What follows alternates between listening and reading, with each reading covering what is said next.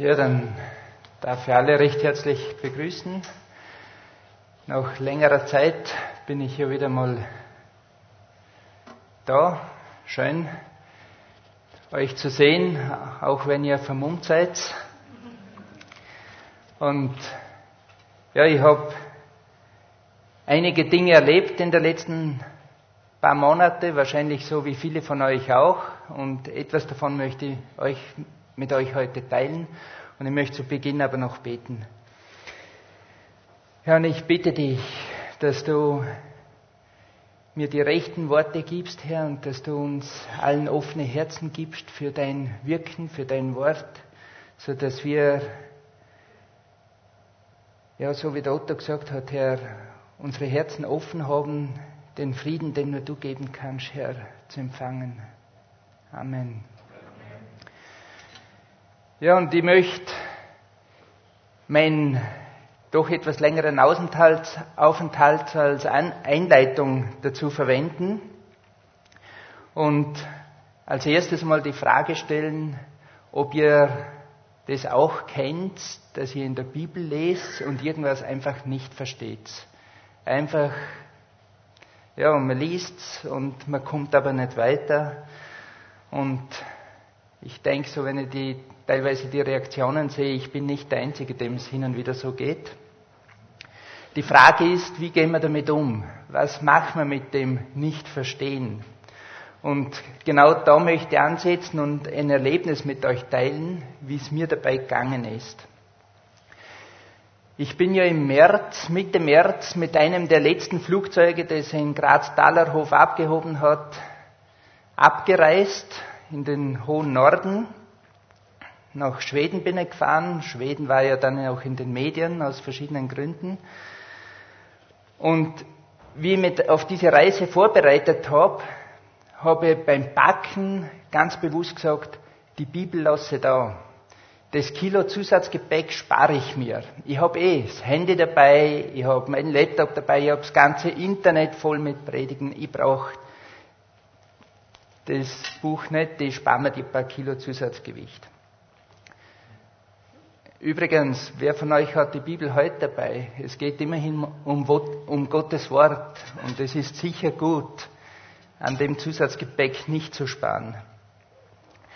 Auf jeden Fall bin ich dann in Schweden angekommen, habe mein Zimmer bezogen und die Berichterstattung ist losgegangen. Corona hier, Corona dort, alles rauf und runter. Und auch wenn man Gott kennt und Gottes Wort kennt, man denkt ja trotzdem drüber nach und man macht sich so seine Gedanken. Und das hat auch mich nicht unberührt lassen. Und ich habe dann meine ganzen elektronischen Helferlein, die ich dabei gehabt habe, dazu genutzt, um im Internet zu recherchieren, wie komme ich zu einer Bibel, wo mir die Übersetzung passt, wo, man, wo das drumherum passt und das nach Schweden lieferbar ist und in Deutsch geschrieben ist. Ja, ich habe eine Lösung gefunden und es hat dann eine Zeit lang gedauert und so im Nachhinein und auch in der Situation habe ich gemerkt, ich fühle mich zurückversetzt in meine Kindheit, so sechs, sieben, acht Jahre alt, wie die Kinder auf Weihnachten warten. Jeden Tag bin ich heimgekommen von der Arbeit, die Tür aufgerissen und geschaut, ob's Backerl da liegt. Natürlich war nichts da und das hat lang gedauert. Aber schlussendlich ist es dann angekommen und ich habe angefangen, und das ist übrigens diese Version, also ich habe angefangen, Gottes Wort in diesem Buch zu lesen und zu verschlingen wie selten zuvor. Und das hat einfach, das war einfach ein tolles Erlebnis. Und weil ich so viel gelesen habe und so viel im Zusammenhang auch gelesen habe, habe ich mir einfach auch viele Notizen gemacht. Verschiedenste Notizen. Ich habe mir aufgeschrieben, was ist mir besonders wichtig? Welche Verse, welche Abschnitte, was spricht mir besonders an? Im Alten Testament, wie hängen die Geschichten zusammen? Und da bin ich auf einmal auf Zusammenhänge gekommen, die ich früher noch nie so gesehen habe oder noch nie so gehört oder gelesen habe. Dann weil Dotto das erwähnt hat, fürchte dich nicht. Ich habe eine Strichliste angefangen, wo überall steht, fürchte dich nicht in der Bibel. Und das kommt oft vor. Allerdings nicht so, wie es oft gesagt wird, 365 Mal. Das kann ich nicht verifizieren. Aber vielleicht liegt es an der Übersetzung, aber ihr könnt ja gerne mal eine Strichliste machen und das überprüfen. Und dann habe ich noch eine Liste geführt und da war es sehr zögerlich. Und zwar habe ich die Überschrift drüber gesetzt, das verstehe ich nicht. Und es hat sich da das eine nach dem anderen ergeben, was ich dazu geschrieben habe, was ich einfach nicht verstanden habe. Und der erste Abschnitt, den ich da reingeschrieben habe, war aus dem Matthäus im Kapitel 9, die Verse 16 und 17. Und da steht, niemand flickt ein altes Kleid mit einem Lappen von neuem Stoff, denn der Lappen reißt doch wieder von dem Kleid und der Riss wird schlimmer. Man füllt auch nicht neuen Wein in alte Schläuche, sonst zerreißen die Schläuche und der Wein wird verschüttet und die Schläuche verderben, sondern man füllt neuen Wein in neue Schläuche, so bleiben sie beide miteinander erhalten. Ich verstehe es nicht, ich habe es nicht verstanden. Was bedeutet das? Was, was ist die Bedeutung von altem Stoff? Was ist die Bedeutung von neuem Stoff? Was ist der alte Wein? Was ist der junge Wein? Was sind alte Schläuche, neue Schläuche aus? Man könnte unendlich lang stöbern, das ganze Internet durchforsten. Ich bin nicht schlauer geworden damit. Allerdings habe ich mir auch gesagt, ich mache mir jetzt nicht zu große Sorgen über die Dinge, die ich nicht verstehe. Und ich schreibe es mir einfach auf und bete immer wieder mal drüber und bewege es einfach und schaue, wie es weitergeht. Und ich habe mir dabei auch auf einen Vers gestützt, der kurz davor in Matthäus 7,7 steht. Bittet, so wird euch gegeben, sucht, so werdet ihr finden, klopft an, so wird euch geöffnet. Und in dem Zusammenhang habe ich einfach versucht, relativ entspannt zu bleiben und darauf zu warten, dass man Gott einfach auch Einsicht schenkt. Und die Frage ist, wie geht's weiter? Gibt es Auflösung dazu? Und ohne dass ich das jetzt herausgehoben hätte, habe ich schon ein paar Dinge erwähnt, die ganz wichtig waren für mich in dem Prozess heraus. Und zwar geht es ja unter anderem darum, wie man die Bibel liest. Und die Frage ist, wie liest man die Bibel? Ein Punkt ist ja, und das lernt man ja schon als kleines Kind, wenn man die Möglichkeit hat und entweder ein gläubiges Elternhaus hat oder in einer Kinderstunde kann oder was auch immer, vor dem Bibellesen beten. Ja, das ist klar, das ist so irgendwo also eine Grundaussage, wobei aus meiner Sicht dann auch ist, das Beten ist ja nicht einzelne Handlung. Das Beten ist eine Grundhaltung, eine Grundeinstellung, eine Grundhaltung. Und der Paulus schreibt ja auch im Thessalonicher, betet ohne Unterlass, als einer der wichtigen Aussage und das wiederholt sich ja auch immer wieder. Das heißt, ich traue mich auch, die Bibel einfach aufzuschlagen und loszulesen. Und es geht jetzt aber dabei nicht darum, dass ich einfach sage, okay, heute muss ich noch 17 Seiten lesen und los geht's, sondern es heißt in Jesaja 34 zum Beispiel, forscht im Buch des Herrn und lest nach. Das heißt, es geht nicht nur ums Lesen, sondern es geht darum, dass man sich damit auseinandersetzt und dass man sich durch Gottes Wort die Gedanken auch formen lässt und mitdenkt. Und ich habe dann auch gemerkt, man liest viel und man bleibt dann irgendwo stecken, muss es vielleicht nochmal lesen, denkt drüber nach und dann geht's weiter. Aber die Frage ist, wo fangen wir an? Also meine Version hat über 1300 Seiten. Wo auf diesen 1300 Seiten beginne ich zu lesen? Und auch in Schweden habe ich da ein interessantes Erlebnis gehabt. Ich habe dann Freunden eine Bibel geschenkt und gesagt, beziehungsweise muss ich so sagen, es sind Forscher, die gehen sehr systematisch an die Sache, die fangen halt an der ersten Seite an bis zum Ende. ist ja ein guter Ansatz und ich denke, wenn man das mit einem offenen Herzen macht, dann die Bibel ist Gottes Wort von der ersten Seite an. Aber ich denke, sehr oft machen sich Christen auch schwer damit und sagen, wo fange ich an? Muss ich auf einen Eindruck vom Herrn warten oder kann ich einfach wirklich einen Brief lesen oder ein Geschichtsbuch oder ein prophetisches Buch? Und dann ist die Frage, wie weit, wenn ich jetzt irgendwo einen Anfang gefunden habe, wie viel lese ich denn? Ist es nur ein einzelner Vers oder lese ich vielleicht eine Seite oder habe ich jeden Tag mein Fünf-Seiten-Limit, damit ich in einem Jahr durch die Bibel durchkomme? Wie, wie liest man? Und für mich sind da die Briefe vom, im Neuen Testament also ein gutes Beispiel. Und ich denke, fast jeder von uns wird ja auch hin und wieder mal einen Brief oder eine E-Mail bekommen. Und wir lesen ja, oder zumindest ich lese nicht zum Frühstück die Betreffzeile, zum Mittagessen den Text und den Gruß zum Abendessen. Sondern, also ich lese meine E-Mails am Stück. Okay, nicht immer sehr aufmerksam, dann muss es halt noch einmal lesen. Aber man kann ja auch einen Brief ein zweites Mal lesen. Das spricht ja nicht, nichts dagegen. Und dann werden auf einmal Zusammenhänge klar. Auf einmal passen Dinge zusammen, wo ich mir denke, okay, das ist interessant. Und ganz nebenbei, ich war ja dort alleine, das heißt, ich habe niemanden gestört, wobei daheim wird das ja zum Glück auch nicht als störend empfunden. Ich habe angefangen, die Bibel laut zu lesen. Ich habe mir die Bibel laut vorgelesen, damit ich Gottes Wort auch höre, dass das wirklich bei den Ohren reingeht. Und das hat auch irgendwie was mit mir gemacht. Es war wirklich interessant, die, die Kraft des Wortes Gottes zu hören. Und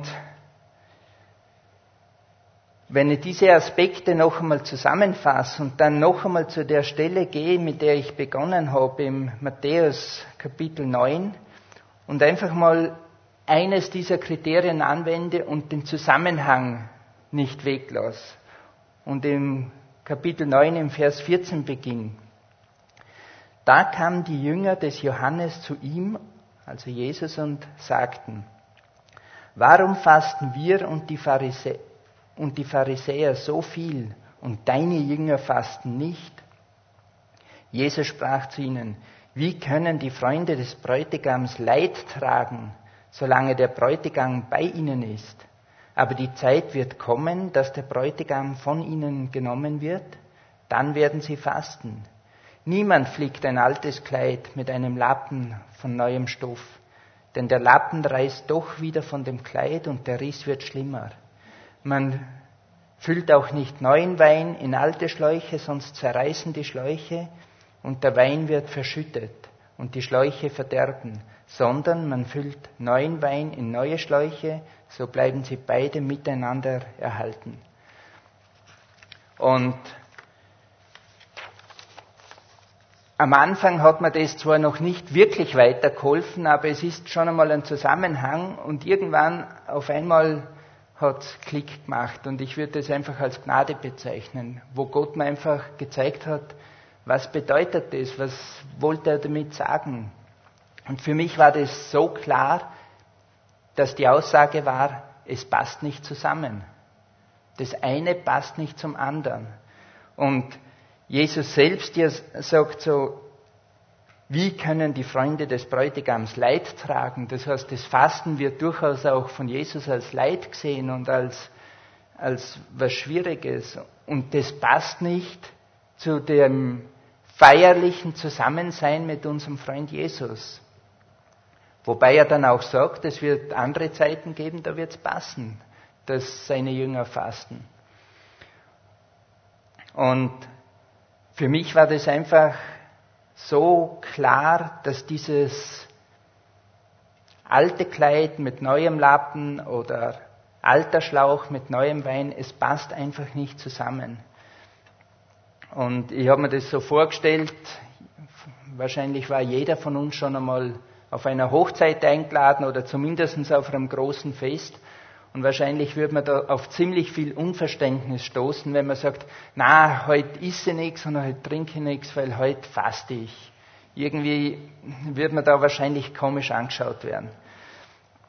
Und Jesus hat einfach dieses Es passt nicht zusammen mit einem Beispiel oder mit zwei Beispielen aus der damaligen Zeit, aus der Kultur, aus dem, was die Leute gekannt und haben aus dem Alltag untermauert. Der hat einfach gesagt, einen neuen Stoff auf, ein auf altes Kleid zu nähen, das passt nicht, das funktioniert nicht. Oder einen gärenden Wein in einen alten Schlauch, das passt nicht, den wird es zerreißen.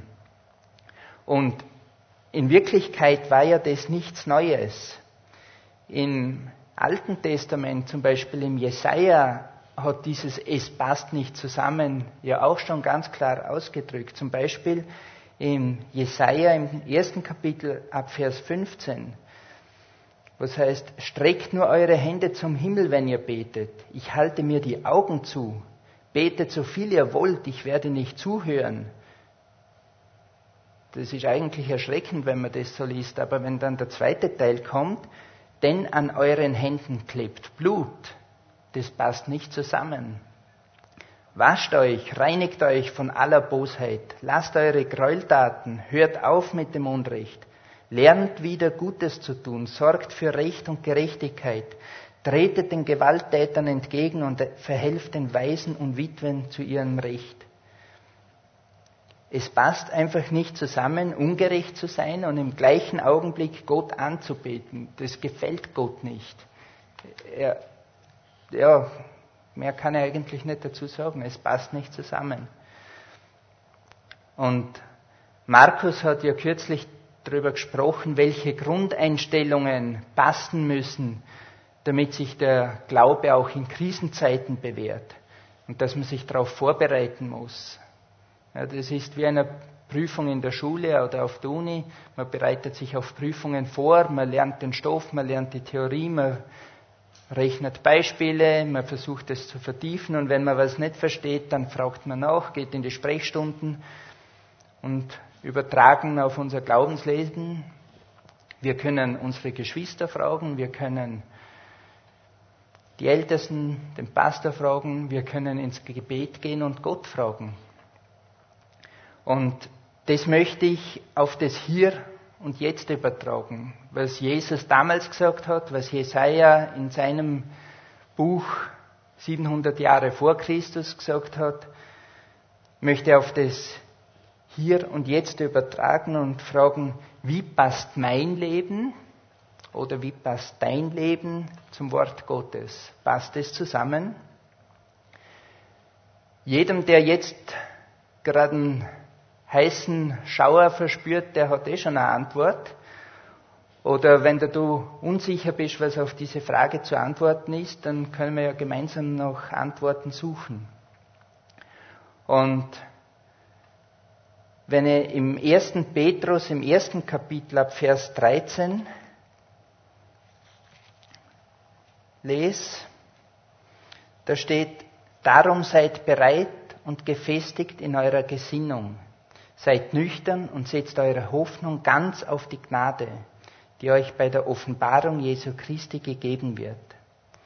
Als gehorsame Kinder verhaltet euch nicht wie früher, als ihr in eurer Unwissenheit nach den Leidenschaften lebtet, sondern wie der, der euch berufen hat, heilig ist, seid auch ihr heilig in eurem ganzen Lebenswandel. Und auch das ist nichts, was sich auf das Neue Testament beschränkt. Das steht auch im dritten Mose, wo Gott sagt, ich bin der Herr, euer Gott. Ihr sollt ein heiliges Leben führen, denn ich bin heilig.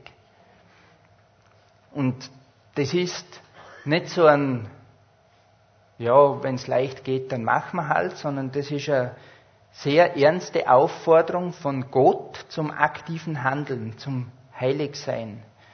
Und die Frage ist, wie geht es? Wie wird man heilig? Und im hohepriesterlichen Gebet spricht Jesus, heilig, heilige sie in der Wahrheit, dein Wort ist die Wahrheit. Das heißt, unter anderem geht die Heiligung über das Wort Gottes. Und damit bin ich eigentlich schon wieder bei dem, was ich am Anfang in der Einleitung gesagt habe. Man kann sich tonnenweise schöne Predigten aus dem Internet runterladen und sich anhören. Und wahrscheinlich tendiert man dazu, irgendwo irgendwelche Schwerpunkte zu setzen. Aber es geht ja nicht darum, was ich hören will, sondern es geht darum, was Gott sagt. Und dass wir unsere Herzen dazu, dafür öffnen und uns auch bereit machen, das Wort, was Gott sagt und zu uns spricht, in unserem Leben wirken zu lassen. Und ich habe ein paar Beispiele aus Gottes Wort jetzt für heute herausgenommen und vorbereitet. Und mir ist völlig klar, die Liste ist unvollständig. Die ist sehr unvollständig. Das sind ein paar ausgewählte Punkte. Aber immerhin, es sind ein paar Punkte, die uns ansprechen können. Die Frage ist, wie gehen wir dann mit dem Punkt um? Und ich möchte es einfach an den Anfang ausstellen und sagen, ich kann, wenn ich was in Gottes Wort höre, so lang diskutieren und sagen, das betrifft mich jetzt nicht und das ist jetzt nicht auf die Zeit anwendbar und ich kann Ausreden suchen für mich und in der Diskussion mit meiner Umgebung. Nur das Problem ist, die Wahrheit bleibt die Wahrheit und Gottes Wort ist die Wahrheit. Das heißt, diese Ausreden basteln, ja, da sind die Menschen, und da zähle ich mich auch dazu, recht gut. Aber die zweite Möglichkeit haben wir ja auch, dass wir sagen, ich nehme das Wort an und ich tue Buße. Und ich beginne dem Wort in meinem Leben Raum zu geben. Und das ist dann ein Schritt der Heiligung. Das ist dann ein Schritt, wie, wie ich vorher vorgelesen habe, wo Gott sagt, sei heilig, denn ich bin heilig. Und ich möchte beginnen mit einem kurzen Abschnitt aus dem Psalm 34, einfach so ähnlich wie das Gebet als so eine Grundhaltung. Im Psalm 34 ab Vers 13 steht, wer von euch will sich am Leben freuen und gute Tage erleben? Ich denke, da sind alle Hände oben. Und dann gibt es aber die Konsequenz daraus. Dann achtet auf das, was ihr sagt. Keine Lüge, kein gemeines Wort soll über eure Lippen kommen. Wendet euch ab von allem Bösen und tut Gutes. Setzt euch unermüdlich und mit ganzer Kraft für den Frieden ein. Denn der Herr sieht mit Freude auf solche Menschen, die nach seinem Willen leben und hat immer ein offenes Ohr für ihre Bitten. Also für mich ist das irgendwo so eine Grundstimmung und eine Voraussetzung. Und Jetzt möchte ich ein paar Punkte einfach herausgreifen und ich möchte beginnen mit einem Vers, den ich übertiteln würde wahrscheinlich, das ist der Lieblingsvers vieler Männer und der gilt den Frauen. Ordne dich deinem Mann unter. Ja, das wird sehr oft so als Killerphrase auch verwendet. Aber wenn wir jetzt das anwenden, was ich vorher gesagt habe, lesen wir den Zusammenhang und gehen in Epheser 5 ab Vers 21. Da steht, in der Furcht Gottes ordnet euch einander unter. Und interessanterweise habe ich dort einen Abschnitt in meiner Bibel, aber im nächsten Abschnitt geht es dann weiter, ihr Frauen ordnet euch euren Männern unter wie dem Herrn. Und das davor ist ja zumindest da rein optisch vom Rest getrennt. Aber es gehört zusammen. In der Furcht Gottes ordnet euch einander unter. Und im 1. Petrus Kapitel 3, Vers 6 steht dann noch dazu, auch an die Frauen gerichtet, wie Sarah Abraham gehorsam war und ihn Herr nannte, deren Töchter ihr geworden seid, also die Frauen sind angesprochen, wenn ihr Gutes tut und euch nicht fürchtet und euch nicht einschüchtern lässt. Das heißt, das Nicht-Einschüchtern, das widerspricht ja irgendwo so diesem Bild der Unterordnung, wie wir es vielleicht aus der Gesellschaft kennen. Du tust gefälligst, was ich sage. Na, das ist nicht damit gemeint. Und im 1. Petrus 5,5 wird ja das insofern auch noch einmal relativiert, wo eben ebenso steht. Ebenso ihr Jüngeren ordnet euch den Ältesten unter, alle aber ordnen, ordnet euch einander unter und umhüllt euch mit Demut, denn Gott widersteht den Hochmütigen, aber den Demütigen gibt er Gnade. Das heißt, aus meiner Sicht einfach ganz wichtig, den Zusammenhang zu sehen und nicht einzelne Punkte so rauszupicken, wie man es ganz gerne hätte. Und man könnte ja das noch weiterspielen und dann in, weiter nochmal im 1. Petrus 3 ab Vers 7 ist ja noch ein Vers speziell für die Männer. Ebenso ihr Männer, wohnt bei ihnen, also bei den Frauen, mit Einsicht und gebt dem Weiblichen als dem schwächeren Gefäß seine Ehre, als solches, solchen, die auch Miterben der Gnade des Lebens sind, damit eure Gebete nicht verhindert werden. Und ich habe das so interessant gefunden, dass damit auf einmal dieses gegenseitige Unterordnen des Miteinander, des Aufeinander Acht haben, damit verbunden wird, nichts soll zwischen euch stehen, das euch am gemeinsamen Gebet hindert. Dass das Erhören eines Gebetes damit zusammenhängt, wie wir miteinander umgehen.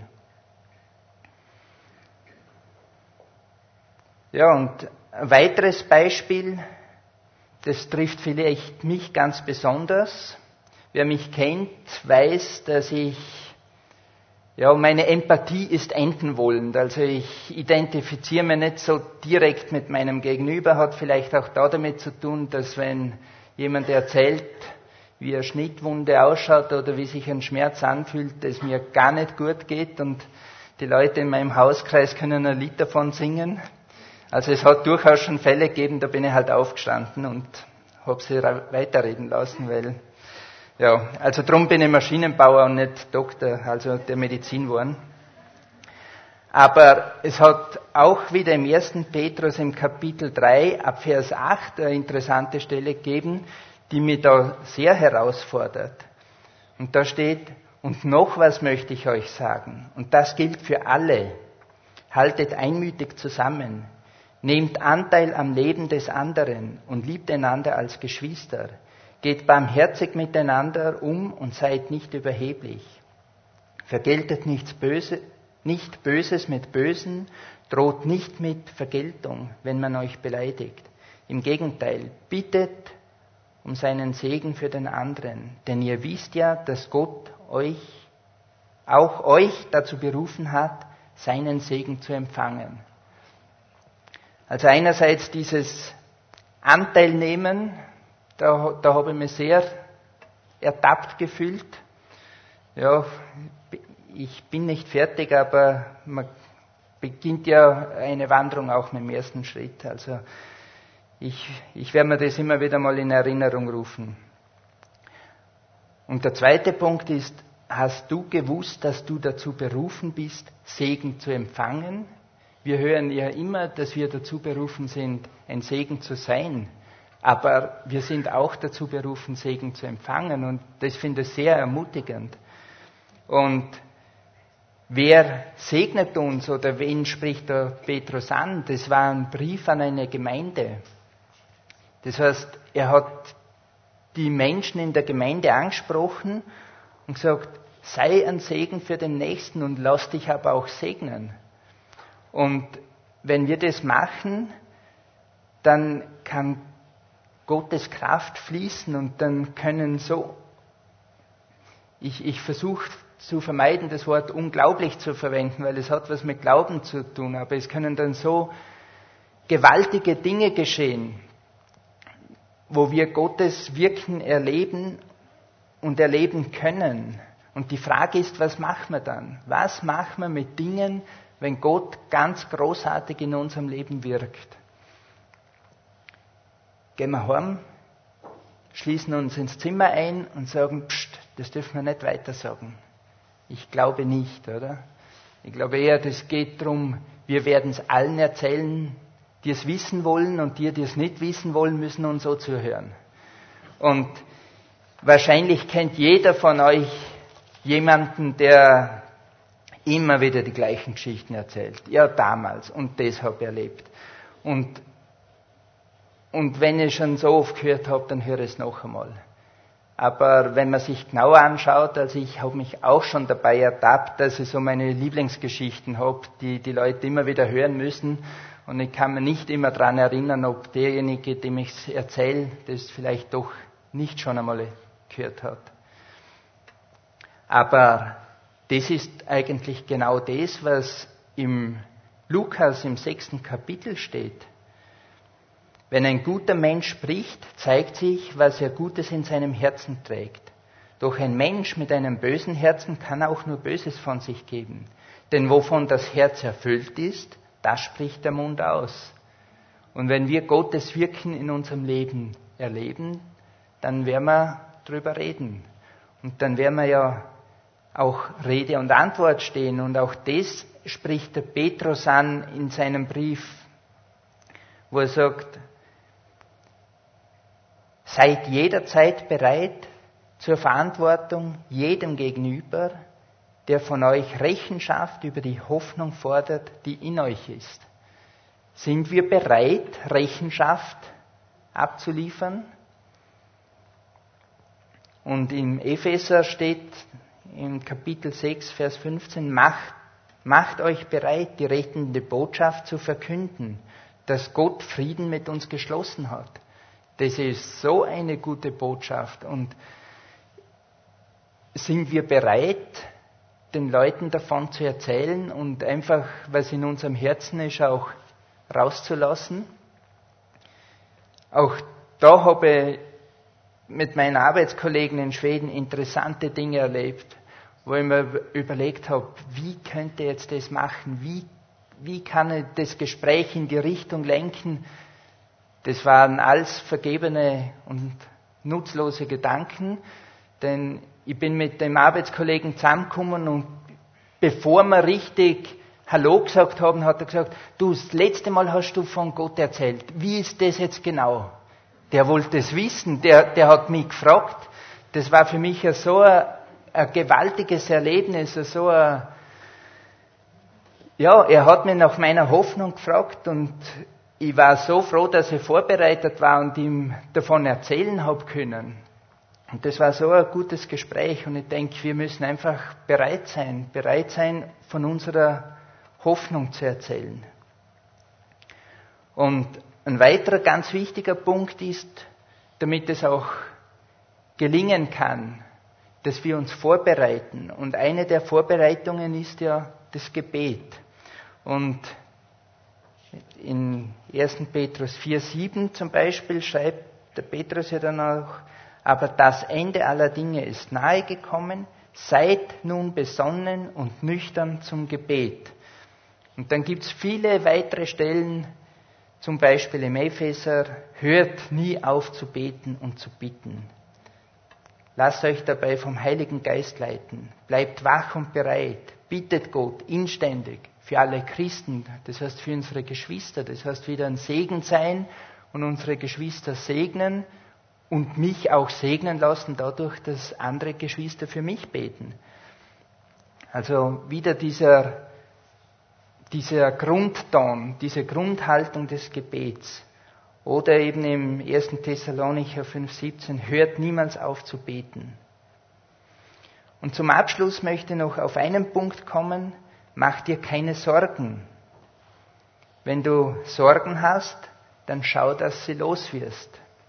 Petrus schreibt in 1. Petrus 5, 7, alle eure Sorgen werft auf ihn, denn er sorgt für euch. Wie gut kannst du das, die Sorgen loszuwerden? Also ich muss euch sagen, ich habe das in Schweden ein bisschen lernen müssen. Wie ich in Schweden angekommen bin, so in der ersten oder zweiten Woche, das war die zweite Märzhälfte, auf einmal kein Flugzeug mehr am Himmel. Wo ich mir gedacht habe, und wie komme ich jetzt heim, wenn ich heim will? Mit dem Fahrrad könnte ich mittlerweile über die Brücke bei Malmö nach Dänemark und dann durch Deutschland gut Radl fahren kann. Aber es hat da durchaus Nächte gegeben, wo ich mir Sorgen gemacht habe und gedacht habe, wo wird es enden? Wie ist die Situation? Aber das war mit für mich eine Motivation, in das Wort Gottes ganz neu einzutauchen und daraus diese Dinge, Gottes Wort zu hören und die Aufforderung zu hören, mach dir keine Sorgen, wirf's auf Jesus. Und auch das war nichts Neues. Auch davon steht im Jesaja im Kapitel 30 was. Und das war also durchaus im Alten Testament schon eine relevante Aussage. Denn so spricht der Herr, Herr, der Heilige in Israel. Wenn ihr umkehrtet und stille bliebet, würde euch geholfen.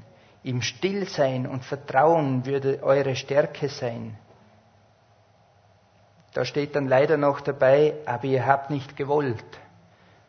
Ja, hoffentlich steht über deinem Leben was anderes. Hoffentlich willst du still sein und Gottes Wort und Gottes Hilfe annehmen.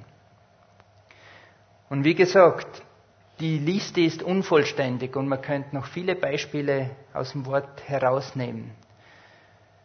Und alle die Stellen, die ich nicht angesprochen habe, sind nicht weniger wichtig als die, die ich angesprochen habe. Aber die Frage ist, was machen wir jetzt mit dem Gehörten? Ausreden basteln, wegdiskutieren oder zum Kreuz gehen? Was machen wir vor allem mit den Punkten, die für uns eine Herausforderung sind?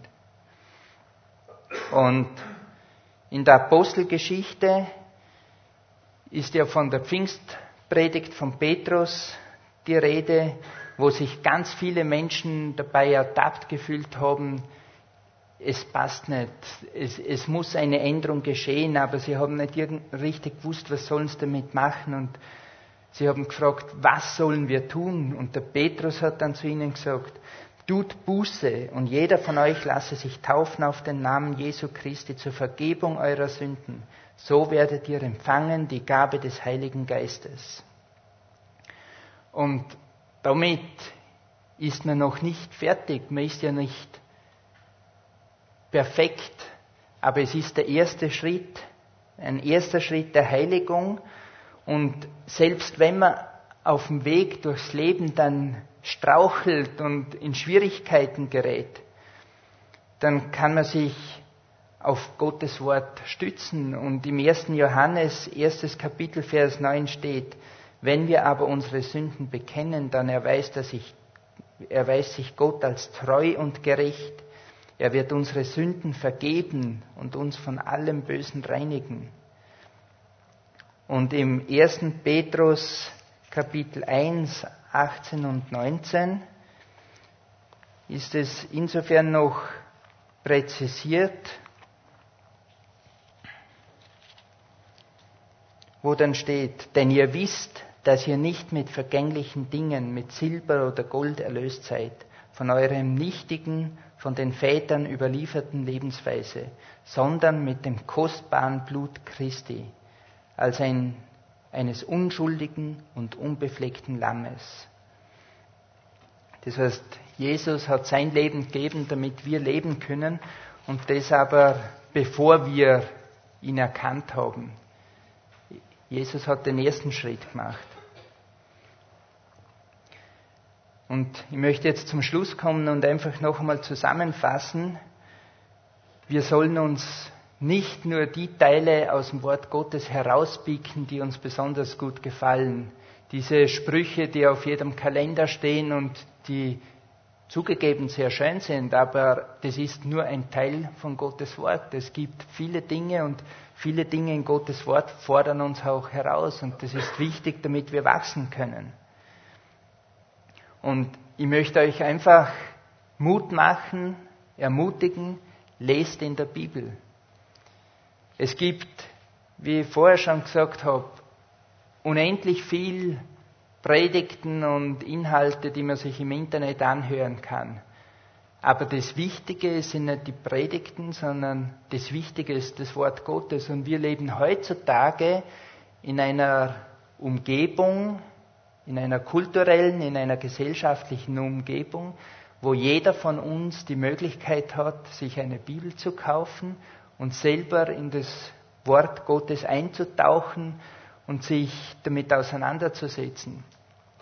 Und wenn man dann an Punkte stößt, wo man nicht weiter weiß, wo man stecken bleibt, wo man kein Verständnis dafür hat, dann lass dich nicht entmutigen.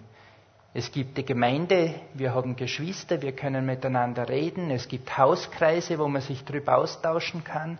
Und auch in der Zeit in Schweden, ich bin über so viele Dinge gestoßen und gestolpert, die ich nicht verstanden habe. Ich habe viele E-Mails und SMS an Freunde geschrieben und gefragt, wie ist es jetzt zu verstehen, wie, wie, wie passt es oder wie muss ich das verstehen oder ja, ich habe einfach versucht, Erklärungen zu bekommen. Manche Dinge waren sofort geklärt, manche Dinge waren ganz einfach zu lösen und manche Dinge sind heute immer noch offen. Aber auch da möchte ich einfach ermutigen, sei entspannt und bitte Gott. Und Gott gibt gerne und vor allem auch gibt Gott gerne Einsicht und Erkenntnis. Und damit möchte ich abschließen und euch ermutigen, lest in Gottes Wort und setzt euch damit auseinander. Amen.